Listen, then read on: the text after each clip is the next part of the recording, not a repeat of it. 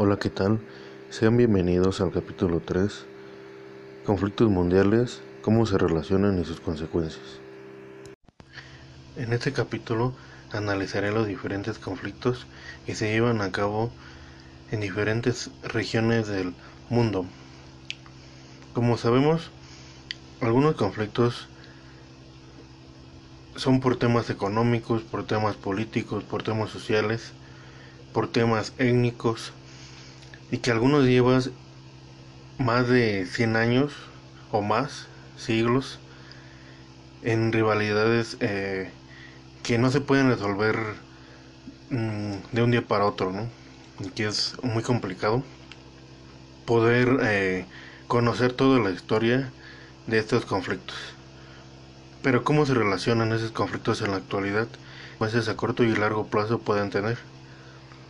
Pues bueno, algunos de estos conflictos, como ya les dije, son no son nuevos y que con el establecimiento de los estados y con los intereses eh, de poder que tienen diferentes actores en estos conflictos ha provocado que no se puedan resolver tan fácilmente.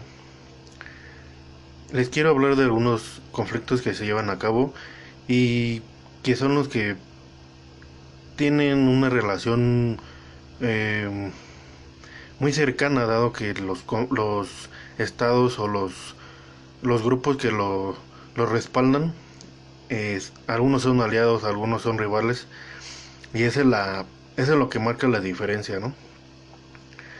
Bueno, uno de ellos es Armenia, el conflicto de Armenia y Azerbaiyán por el control de Nagorno-Karabaj. Nagorno-Karabaj es un territorio que se encuentra administrativamente en Azerbaiyán, pero que está habitado por 95%, la mayoría de la población es armenia. Azerbaiyán lo que quiere es eh, que ese estado, más bien ese territorio, eh, ya no tenga esa influencia de Armenia y que se quede totalmente en el, por el control de Azerbaiyán. Pero Armenia no como tal lo quiere que, que regrese a, su, a sus fronteras, ¿no? a su estado, sino más bien quiere que, se reconozca como un estado, o sea que la comunidad internacional lo reconozca como un estado, al Nagorno-Karabaj. Bueno, pero ¿cuál es el, el punto donde conflictúa todo esto.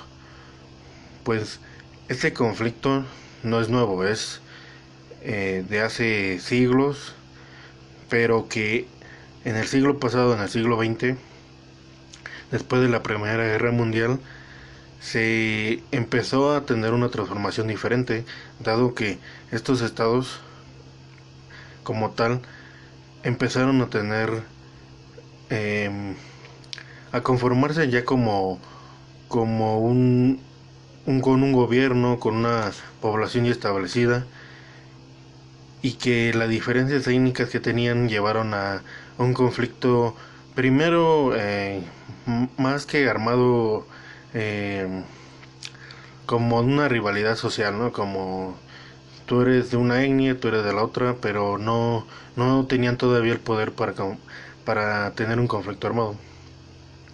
¿Qué pasó después? La Unión de Repúblicas Socialistas Soviéticas eh, anexiona estos estados, más bien en estos territorios de Armenia y Azerbaiyán, lo que provoca que durante toda la durante toda la duración de la URSS se mantendrían estables, ¿no? dado que existía como una, una un ente superior que los controlaba y que si tratasen de realizar alguna acción eh, para independizarse o en contra, eh, fácilmente la, el gobierno de la URSS lo controlaba, ¿no? ¿Qué pasó? Cuando se desintegra la URSS en 1991 y Armenia y Azerbaiyán se vuelven estados, estos choques entre ellos se vuelven eh, más, eh, desatan una, una guerra entre estos dos estados. Y tras tres años de conflicto y más de 30.000 muertes, no llegan a, un... se queda en un punto muerto este conflicto. Y llega eh, la comunidad internacional a, a tratar de, de, que no... de que ya se, dieran los... El, las hostilidades. Y sí lo logran. Pero no logran la paz, no logran un tratado de paz entre los dos estados. Y dentro del territorio de Azerbaiyán queda este territorio llamado Nagorno-Karabaj, que como tal, eh, pues solamente es una excusa, ¿no? Para que sigan en conflicto estos dos estados, dado que, pues como sabemos, un conflicto de siglos posiblemente no va a seguir echando leña ¿no? al fuego, ¿no? Entonces no, no podemos decir que por un territorio se sigan peleando, sino más bien es porque no hay, es, es una diferencia única de pensamientos y que es muy radical para que se puedan resolver en un solo tratado, en un solo, eh, en una sola ocasión, ¿no? Pero bueno, después de 1994 se mantienen rencillas y los dos estados se empiezan a fortalecer, ¿no? Económicamente, políticamente. Entonces llega un momento donde eh, cada estado busca el control de ese territorio o el que se reconozca ese territorio, ¿no? Entonces, eh, durante el siglo XXI, lo que llevamos del siglo XXI, hubo diferentes eh, enfrentamientos en las fronteras, pero que no llegó a tanto como para eh, para que entraran otros actores, ¿no? Bueno, otros estados cercanos, sino que era como más una mediación entre los estados que no lo llevaron nada más y que era un entorno diferente, ¿no? Un entorno tanto regional diferente como internacional. Llegando 2016 hubo un enfrentamiento que tuvo un un poco más de, eh, de violencia, pero que no duraría tanto. Así se fueron llevando las cosas con rencillas, con diferentes eh, hostilidades en las fronteras, pero que no llegaba a, un punto más, más, eh, más alto. Llega el, este año 2020 en un año convulso y que de un momento a otro, en una zona muy importante, dado que es una de las zonas donde se extrae petróleo, que es el Cáucaso, los dos estados, de un momento a otro, se desata el conflicto, ¿no? Los dos se, dicen que uno atacó al otro, que uno empezó, que el, pero como tal no se sabe quién empezó y quién no, ¿no? Entonces, eh, pareciese que era un conflicto como el del 2016, ¿no? Un conflicto que iba a durar, eh, unas hostilidades que iban a durar algunos días y con la intervención de otros estados en la mediación o de, de otros organismos internacionales iba a resolver. Pero tomó un giro muy radical porque Azerbaiyán quiere tomar ya el territorio de Nagorno-Karabaj. Nagorno-Karabaj es un tiene un gobierno ¿no? independiente entre comillas de, del estado de Armenia y que Armenia le da armamento a, ese territorio para que se pueda defender a Azerbaiyán y que no tan fácil puedan ser eh, dominados por Azerbaiyán.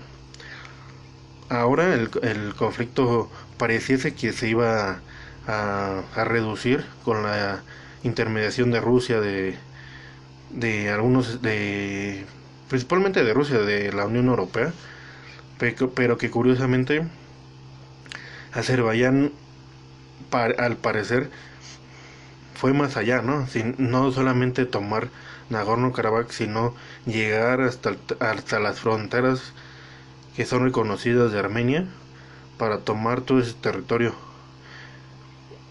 y que se está acercando al territorio de Armenia y Armenia está contestando lo cual eh, está dificultando las negociaciones, ¿no? ¿Y cómo se relacionan con otros estados?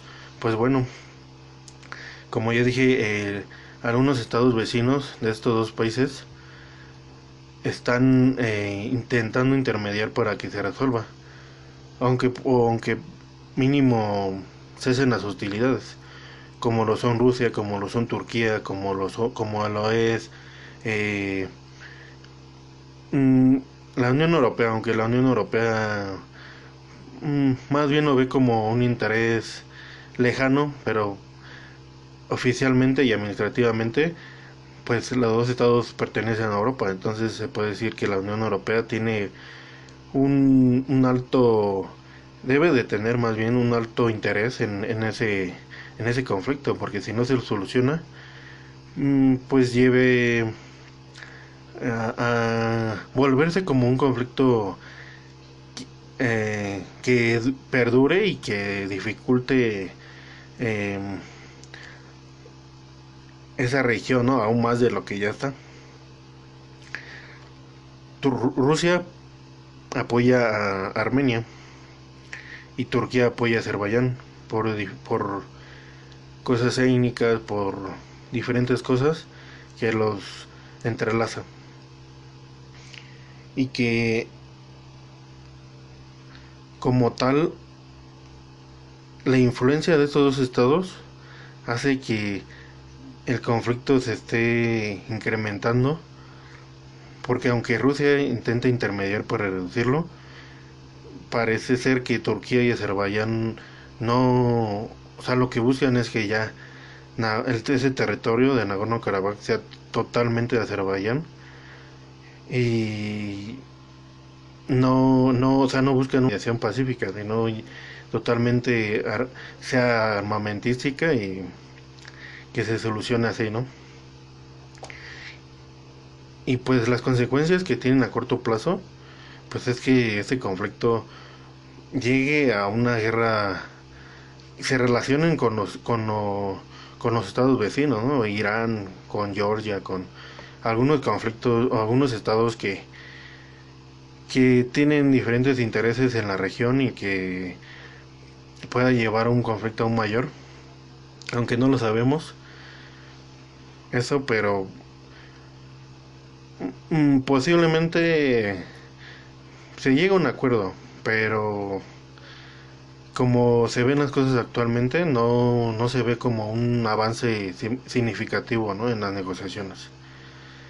Y a largo plazo, pues es que mm, puede provocar que haya miles de desplazados en los dos territorios y que provoque un conflicto aún mayor con, con con la Unión Europea o, que países que no recibían migrantes o que no reciben migrantes con una cantidad mayor eh, empiezan a haber esos problemas ¿no? y, les quiero hablar hablando de Turquía y hablando de Rusia que en estos en estos años en estos últimos años están entrando en, en la región sus regiones más cercanas con mayor poder, con mayor influencia y que buscan obtener un, un cierto, una cierta influencia en, esos territorios, ¿no? en la región de Medio Oriente, en la región de Europa. Y por ejemplo, uno de los conflictos que ya lleva desde el 2011, que comenzó desde el 2011 y actualmente no se ha podido resolver, es el conflicto en Siria, ¿no? La guerra civil siria y que al principio pareciese una, un movimiento social que buscaba el derrocamiento de por la vía democrática o por la vía eh, de las manifestaciones que el presidente de, Siria, Bashar al-Assad, eh, dejara el poder, ¿no? Después de 20 años, bueno, 11 años en ese momento y actualmente 20 años que está en el poder, pero que el entorno en que, se, el que empezó en 2011, en la llamada Primavera Árabe, fue un movimiento que en Medio Oriente posiblemente no, no, no se a, nivel internacional no pareciese que se iban a entrelazar ¿no? los diferentes movimientos sociales en diferentes países árabes del norte de África, de Medio Oriente, y que de un momento a otro se empezaron a relacionar diferentes intereses, diferentes eh,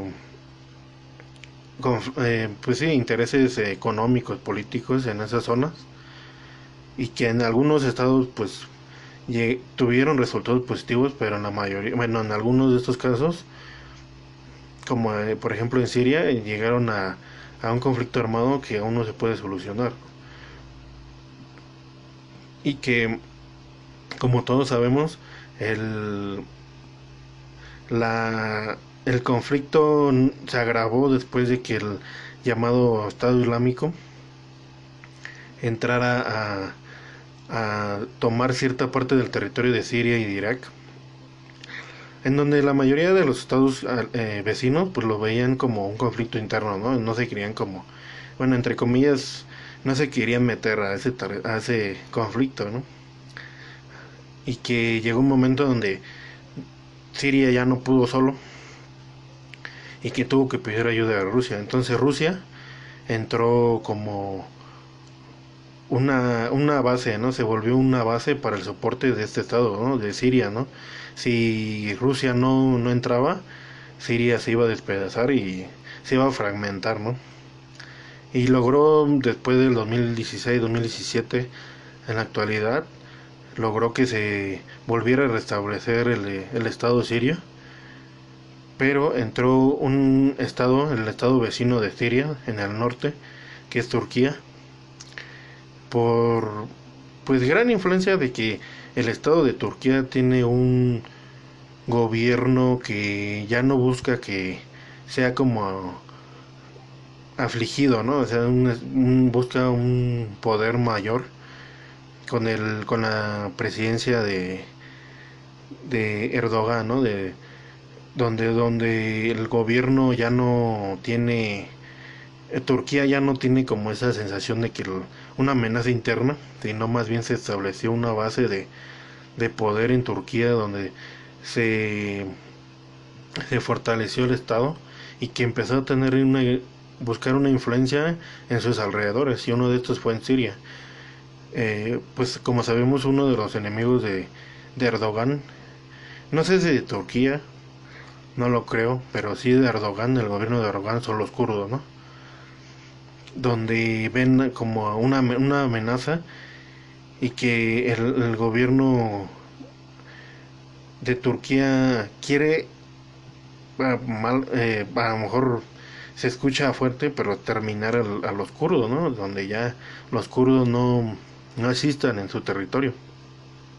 Entonces, eh, en el norte de Siria, se, los kurdos tomaron esa parte del territorio, ¿no? En el norte del territorio de Siria, con el apoyo de los Estados Unidos, y que al principio pareciese que se iba a convertir en un estado. Claro, eh, no con el conocimiento internacional, pero sí con el apoyo de una de las potencias más grandes del mundo pero que con la entrada de, al conflicto de Turquía, apoyando a los grupos eh, que están en contra de Bashar al-Assad, provocaría que se fortalecieran en el norte de Siria y que llevaran a cabo una resistencia mayor en donde Siria decía que los turcos tenían que salirse de ahí, ¿no? De ese territorio que no les pertenecía y que ya no apoyaran a, a, estas organizaciones, ¿no? Pero dado que Turquía quiere acabar con los kurdos y como los kurdos están en el norte, pues lo que prefirieron fue entrar en territorio sirio, aunque eh, en la actualidad se sigue reconociendo como territorio sirio, aunque está un poco peleado, pero para, para acabar con los kurdos, ¿no? Para que los kurdos no, no se aliaran con con Bashar al-Assad o, así, ¿no? O con Irak o que no formaron su estado. Entonces, Eh, al principio, como ya lo mencioné, Estados Unidos apoyaba a los kurdos, pero con la entrada de gobierno de Donald Trump empezó a tener una eh, política de dejar que las cosas sucedieran sin intervención tan adentrada de, del gobierno de los Estados Unidos. Entonces los kurdos, al perder parte de la alianza con los Estados Unidos, buscó la alianza con Siria y con los rusos para que los protegieran de los turcos. Entonces esto llevaría a que se, se quedara un, un conflicto em, estancado, ¿no? O sea, no, no se logró que, ni Siria ha logrado que tomar esos territorios, ni que los turcos logren esos territorios, y, y los rusos como tal han tenido como una forma de un poco dejar de lado ese, conflicto, ¿no? Como, o sea, los apoyan militarmente y les dan armas, pero ya no tras lo diferente, diferentes eh, denuncias que llevaban a cabo de que atacaban hospitales, ciudades, ciudades en, en donde habían civiles y atacaban hospitales, escuelas, dejaron un poco de lado ese conflicto. Y ese conflicto pues ha quedado ahí estancado, ¿no? y pues las consecuencias que, que ha llevado desde el 2011 hasta la actualidad el principal es que eh, los desplazados que ha provocado y, y ese es un, un, punto muy importante Turquía ha aprovechado estos desplazados para empezar a, a presionar a la Unión Europea no para que poco a poco se dejen influenciar, pero la Unión Europea no los ha permitido, ¿no? O sea, como que busca que Turquía no, no, no, no entre en la Unión Europea, ¿no? Como que es un estado para, para la Unión Europea como molesto, ¿no? Como que no lo quieren aceptar, ¿no? Entonces, esto lleva a que eh, la, la, la, entrada de Turquía en, estos conflictos tengan un porqué, ¿no? O sea, Turquía no, no está entrando en estos estados en estos conflictos por, por así, ¿no? Pues nada más porque quieren eh, eh, respaldar o ser buenos con, con estos movimientos, ¿no? Entonces, eh, y también una de las consecuencias que ha llevado es que Siria está, ciudades principales están destruidas, ¿no? Económicamente, eh, aunque claro, con el apoyo de de Rusia mm, fortalecido ciertas, ciertas áreas económicas, socialmente, políticamente, aunque no sé qué tan fragmentado esté la sociedad en Siria, ¿no? O qué control tenga el gobierno sirio en, en su estado, o lo que controla más bien, pero que las consecuencias son eh, muy eh, son terribles, ¿no? O sea, son son consecuencias que, que miles de muertos, eh, millones de desplazados. Entonces, eh, con la influencia de, con el apoyo y la influencia de estos dos estados, de Rusia, bueno, de Rusia más bien, y parte de, de Irán, ese es, otro punto muy importante. Eh, se ha mantenido, ¿no? Pero que posiblemente pasen décadas para que logren, eh, más bien, primero tienen que, se, se, tienen que terminar el conflicto, ¿no? Para que después logren eh, el restablecimiento de este estado. Entonces, como ya, ya los mencioné, Rusia, Irán, Turquía y claro, los Estados Unidos, ¿no? Y la Unión Europea tienen un gran, una, buscan una, que, que esta región de Medio Oriente se mantenga así conflictuada, ¿no? Porque mientras se mantenga conflictuada y no se unan los estados árabes ante eh, los Estados Unidos o ante diferentes intereses, pues me, les conviene, ¿no? O sea, tienen un interés de, de que, pues, ¿para qué solucionarlos y si así es mejor que se quede, ¿no? O sea, no piensan en la población, no piensan en que esto se vaya a acabar, ¿no? Sino que así fácilmente se queden así eh, en, en, en stand-by, ¿no? En, eh, donde no solamente son quedan esos conflictos abiertos, sino que se abren otros más, ¿no? O sea, se abren otros otros más y algunos de ellos, por ejemplo, es en el, el de en el, el, caso el de caso de Libia, ¿no? en Libia es un estado fallido, ¿no? Como sabemos, el estado Libia está en un estado fallido, ¿no? Donde está fragmentado y donde diferentes eh, milicias eh, quieren el poder, ¿no? Eh, este conflicto igual empezó después de la primavera árabe, donde el, empezaron las movilizaciones sociales. después se empezaron a transformar, dado que empezaron a entrar diferentes estados que le veían un interés mayor en ese estado, ¿no? Porque es un estado petrolero y que eh, en ese momento su actual líder, en ese momento el actual líder que, que, tenía, que era eh, Gaddafi, eh, era como una espina dentro del zapato de, de los de Estados Unidos, de la Unión Europea, y que lo querían eliminar, ¿no? O sea, ya no querían tener ese esa espina ahí en el zapato y aprovecharon de también empezaron movimientos sociales y pues desataron un, conflicto armado para derrocar al, a, a, Gaddafi, ¿no? O sea, aprovecharon la oportunidad, lo cual eh, llevó igual a una guerra civil terrible, igual millones de desplazados, eh, igual millones de, miles de muertes y que lograron el derrocamiento de Muammar Gaddafi, ¿no? Lo que llevó a que pareciese un, una un intento de que Libia llegara a la democratización.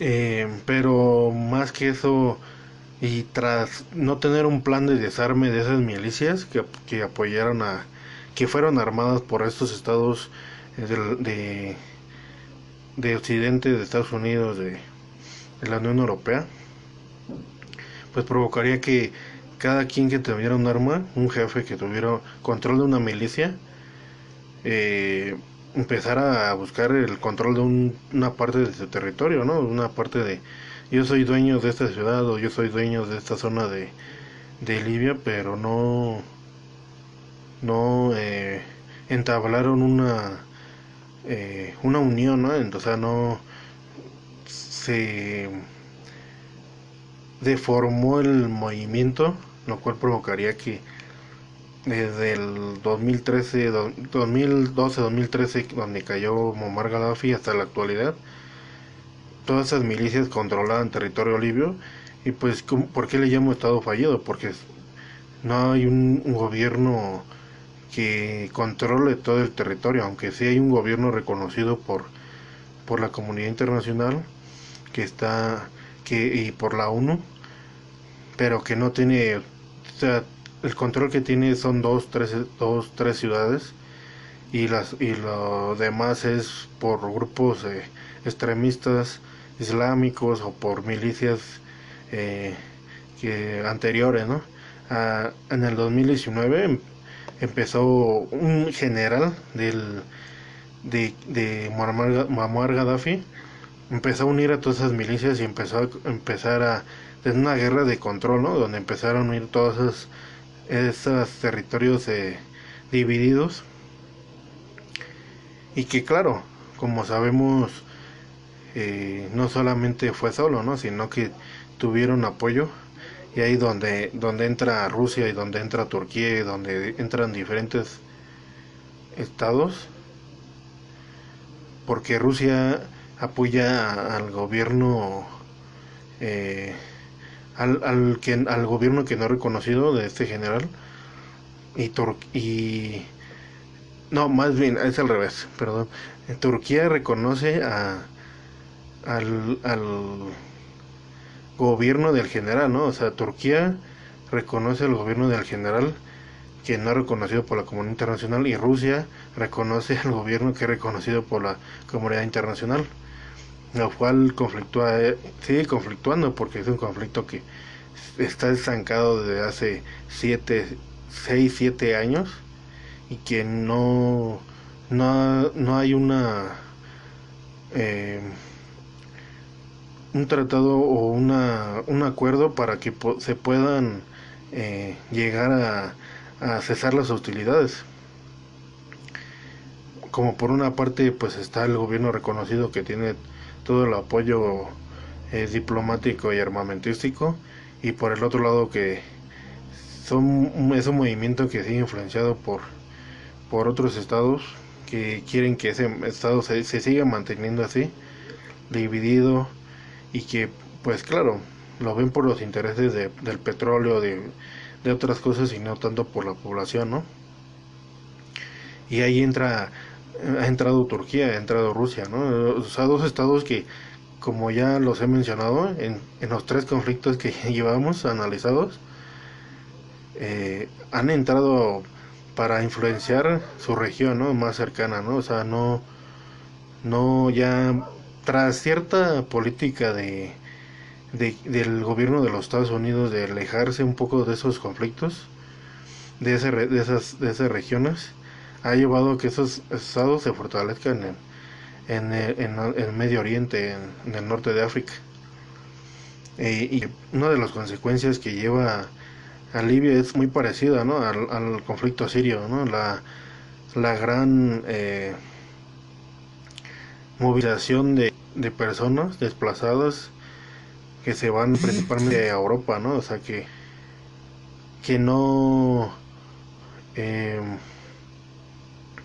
logran una seguridad en su estado y que no le dan una seguridad y por eso se van a otros a otros estados donde sí que al principio los los eh, los apoyaban y los los acogían que llegó un momento donde simplemente ya no pudieron aguantar y simplemente que se queden en donde se tengan que quedar pero que no entren a, a mi país no y, también en términos económicos y términos sociales, pues el estado, eh, parece que el estado de Libia, como lo imaginamos o como lo vemos en los mapas, pues es como una fantasía, ¿no? Que posiblemente ya no lo vamos a ver unido, porque simplemente en la realidad está fragmentado por todas partes y aquí hay intento de unificación, pues no, no hay como un proyecto que, que solucione ese conflicto, ¿no?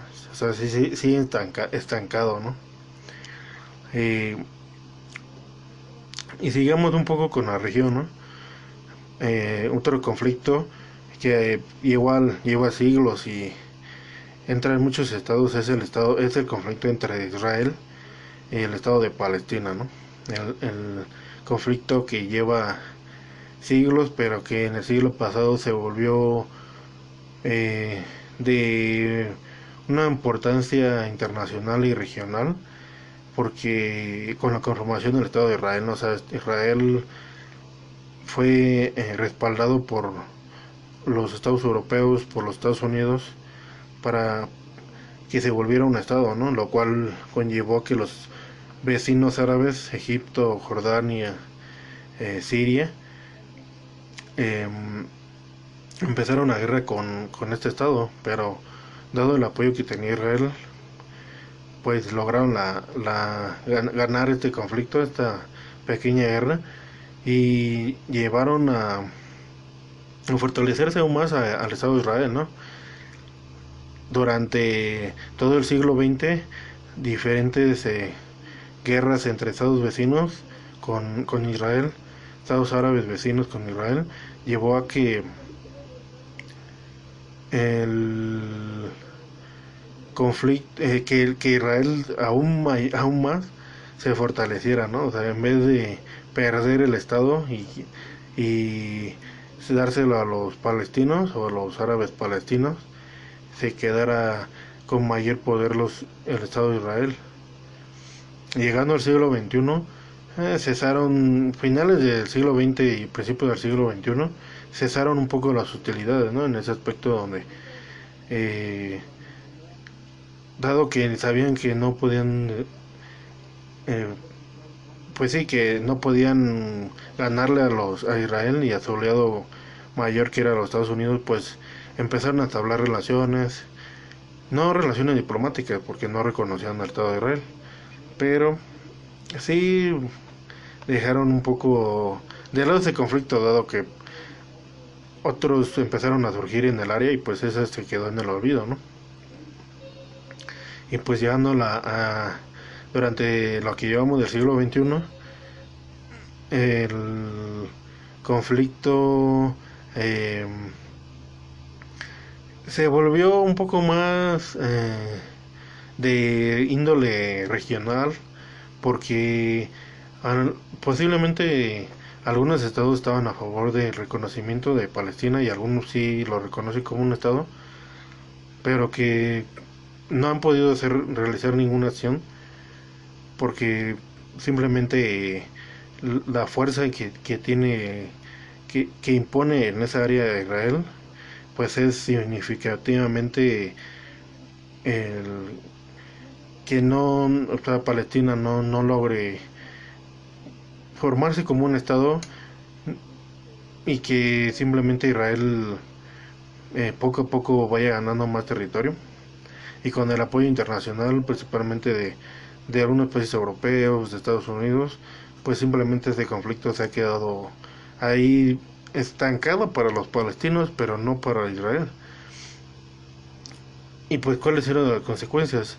Algunos, algunos eh, eh, grupos armados se han entablado en conflictos que más dañan a la población civil en, en esos territorios de bueno de la franja de Gaza de Cisjordania más que apoyarlos ¿no? más que buscar una solución donde les convenga a su población bueno y que claro eh, buscan un por la fuerza, ¿no? ya no ven una, una solución pacífica si no van por la fuerza, ¿no? Y eh, consecuencias a largo plazo es que posiblemente Israel llega a un momento donde domine todo el territorio de, de que queda por controlar de los árabes, ¿no? Y que algunos países árabes, como antes, no lo reconocían, los apenas los, los empiezan a reconocer, ¿no? Entonces, poco a poco se está olvidando ese apoyo de los países árabes a, al movimiento palestino, ¿no? Sino más bien ya, ya los quieren, eh, o ya se olvidaron ese movimiento y ya dicen, pues, para fortalecernos ante otro rival que se encuentra en el área como lo es Irán, pues mejor reconocer a Israel y no, ¿para qué pelear, no? Si nos podemos llevar económicamente mejor y políticamente mejor. Eh, en el área se encuentran muchos conflictos, ¿no? Muchos, como ya hemos analizado, que son, es una región que parece convulsa, pero que mm, en el área, en el, en esta área de Occidente, de América o de eh, más allá de lejano Oriente o en Europa, solamente nos concierne en analizarlos, pero no no nos conflictó a, estos estados ¿no? de América, de, Asia, ¿no? más allá de, del lejano oriente. ¿no? En Europa les conviene porque, claro, muchos, mucha migración, muchos desplazados de esos conflictos se van hacia Europa, lo que provoca que muchos estados, una parte de la población de algunos estados europeos se vuelvan eh, discriminatorios, ¿no? racistas, empiezan a surgir esas eh, ideas de hace décadas, de hace siglos, que no se han olvidado, ¿no? Y con la entrada de miles de desplazados de Medio Oriente, pues, y del norte de África, pues, simplemente ha llevado a, a provocar que que no tanto el solucionarlo, ¿no? Sino más bien que esos conflictos se queden estancados y que los la, la, la los fortalecer sus políticas de, de no aceptación de, de, los de las personas que salen no para de esos de esos estados que ya de esos estados fallidos no y que son consecuencias de de corto y mediano y largo plazo no o sea no no podemos decir que que se pueden solucionar tan fácilmente por la entrada de los diferentes intereses de los diferentes países vecinos, de, de las potencias mundiales, ¿no? Y bueno, como no todos son conflictos armados, algunos son económicos, ¿no? Como el, por ejemplo, el, el conflicto entre China y los Estados Unidos es un, un tema que se volvió importante dado que con la entrada del nuevo gobierno de Donald Trump, por alguna razón mm, nacionalista, más que, em, pues, no sé, no, posiblemente económica, pero más que económica es nacionalista, ¿no? Donde veía a China como una amenaza. El nuevo gobierno de Donald Trump, en la entrada de 2016, vio como una amenaza a China, ¿no? Porque estaba entrando a no solamente Estados Unidos, sino estaba entrando a diferentes zonas, regiones del mundo, como en África, como en Europa, como en América del Sur, en donde China está entrando económicamente fuerte y que se está fortaleciendo. Entonces, para el gobierno de Donald Trump, lo vio como una amenaza. Y entonces eh, empezó una política de, restricciones, de amenazas, de, de que se iban a, eh, las, las relaciones entre entre estos dos países se volvieron tensas, ¿no? Se volvieron eh, un poco em, más, más, que más que llevarlo a un conflicto eh, militar, que los dos están preparados para eso, pero pues simplemente sería un un evento muy catastrófico. Y pues lo llevaron al tema económico. Y, ese este ese conflicto entre esas dos, potencias nuevas bueno una nueva potencia que China y, la potencia añeja que es los Estados Unidos pues influencia mucho de diferentes estados no algunos lo aceptan algunos no algunos dicen pues es que tú ya no eres el único eh, que no que, que comerciamos ¿no? no eres el único país que, que tenemos que comerciar, sino que existen otros como China o Rusia o la Unión Europea donde también podemos lograr esa esa este ese, ese, ese entablar esas relaciones económicas este diplomáticas y que nos nos velan por sus intereses lo cual ha llevado a, a que Estados Unidos eh, en parte pierda cierta influencia en algunas regiones del mundo y que China logre llevar una, una política, una economía mm, que posiblemente muchos lo vemos como o lo vean como como pacífica como de, de avance no donde no no sea restrictivo no aunque claro, su política interna de China sea un poco más agresiva en algunas regiones de China, pero fuera de ahí eh, parece, parecería que China tiene una política muy agradable, muy amigable, donde busca entablar relaciones. O sea, no es que esté... Eh, veo los diferentes factores ¿no? que llevan a los dos estados a, a, tener este conflicto económico. Claro, posiblemente eh, con las nuevas elecciones en, en los Estados Unidos, posiblemente, eh, si, si, claro, si gana, vuelve a ganar Donald Trump, pues este conflicto se va a mantener hasta que acabe, ¿no? Y, pero que no sabemos si le favorecerá más a los Estados Unidos o le favorecerá más a China, ¿no? Parecer eh, China le favorece más porque pues posiblemente diga pues eh, pues sí, me salgo de Estados Unidos, pero no solamente eres tú, ¿no? Empieza a entrar a otras zonas y los estados que, que no, no quieran y que estén unidos muy, muy íntimamente a los, a los Estados Unidos, pues van a perder una parte importante de, de este avance económico y que, y que posiblemente puede haber un cambio si logra un cambio de gobierno este, Estados Unidos aunque no sabemos si sea amigable o, o se siga manteniendo esta política de, de rivalidad, ¿no? O sea, ya no, ya no buscar el, el entablar más bien una relación más que les favorezca a ambos, ¿no? O sea, no tanto el, el, de, el de pelear por temas económicos o temas políticos. Pero como, como hemos visto, China se ha, ha empezado a tener una política más, más y más agresiva en su entorno regional, ¿no? con el control de ciertas zonas, en, principalmente en el mar de Meridional, y, y que simplemente los países vecinos pues no lo pueden contrarrestar, ¿no? Algunos son apoyados por Estados Unidos como Corea o como Corea del Sur o como Japón o como em, no sé, ¿no? Como la como Australia, como algunos países que están cercanos a China y que intentan ser un escudo para que China no, no controle el, el dominio marítimo y el, en la región ¿no? de, del lejano oriente. Y que esto también ha llevado a otro conflicto a China. Eh, bueno, dejando de lado un poco el conflicto de China y Estados Unidos, que las consecuencias son esas, ¿no? Económicamente le pueden favorecer un poco a, más a China que a los Estados Unidos.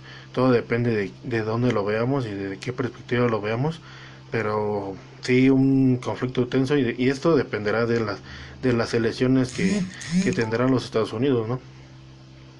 Ahora otro conflicto que lleva a China a, en su región y que ha provocado su expansionismo, su intento de expansionismo regional y, a nivel eh, internacional, pues es el conflicto con la India, ¿no? Que aunque y que los dos estados son estados nucleares, tienen armas nucleares, que aunque puedan ser hostilidades solamente fronterizas y que simplemente no se tomen en cuenta. Pero pues como sabemos, cualquier rencilla, cualquier eh, conflicto fronterizo puede provocar un conflicto mayor, ¿no? En cualquier momento y se puede tratar una guerra que, que le convenga a un otro estado. Pues al parecer ninguno de los estados busca como llegar a ese punto, ¿no? Donde no no hay un como un punto de retorno porque pues eso provocaría no solamente solamente no sería un estado un conflicto entre esos dos estados no entre India y, la, y China no sino que sería un conflicto aún mayor un conflicto donde todos los estados que quieran entrar en ese conflicto van a entrar no Estados Unidos Rusia eh, en algunos otros como Taiwán Corea Australia o sea diferentes estados que que en el papel son enemigos de China y que se verían beneficiados de, de atacarlos o de ayudarlos, ¿no? Claro, es muy complicado, ¿no? De, de, predecir, ¿no? De decir, va a haber un conflicto armado, no, no lo creo. Pero que mmm, le conviene a ciertos estados como que se mantengan eh, ahí a raya, ¿no?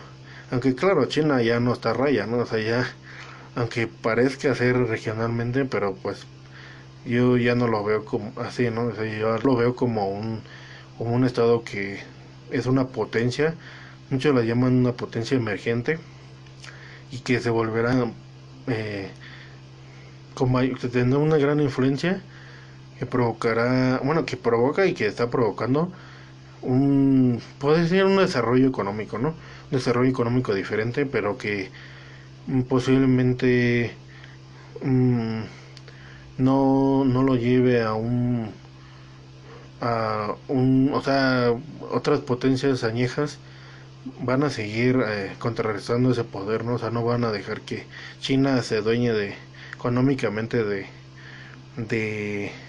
de, sus de sus negocios no o sea no no no no creo que llegue a ese punto. Y, y pues las y pues como hemos visto todos estos todos estos conflictos además de otros no o sea existen otros conflictos como por ejemplo el, el griego y el turco en, principalmente en Chipre no donde se divide la isla y, y, es un conflicto igual de añejo como étnico y histórico y de control territorial del, del mar y otros como el coreano en donde un estado comunista tiene esa idea de, de, que toda Corea sea unida y sea bajo un régimen comunista pero donde claro la gran influencia de otros estados eh, uno de donde no, no quieren que, que lo que pase eso claro que no porque pues Corea del Sur es un país muy avanzado y Corea del Norte lo ven como un país no muy avanzado, muy cerrado y donde sus ideas pueden ser muy cerradas a, un avance tecnológico diferente, pero que un punto crucial, diferentes puntos que, que están muy, eh, que se relacionan, pues son como hemos visto, puntos donde económicamente, donde diferentes intereses entran ahí ¿no? en el conflicto. Económicos, políticos, sociales, dos potencias que tras el, eh, la, el, el, la delegada dejando los Estados Unidos está provocando que las nuevas potencias que se han formado durante el siglo XXI empiecen a, a buscar mayor dominio en sus zonas cercanas, sus zonas vecinas, y que posiblemente algunos de estos conflictos que, que muchos dirán, pero pues si solamente son dos estados, ¿no?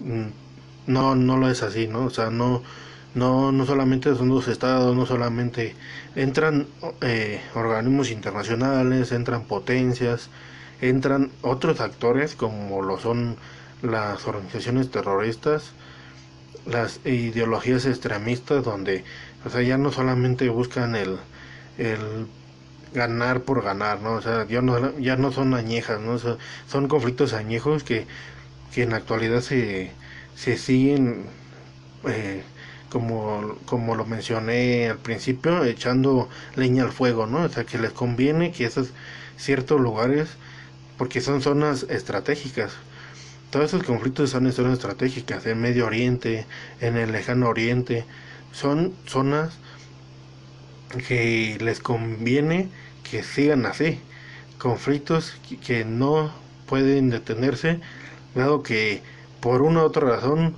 se van a desatar, ¿no?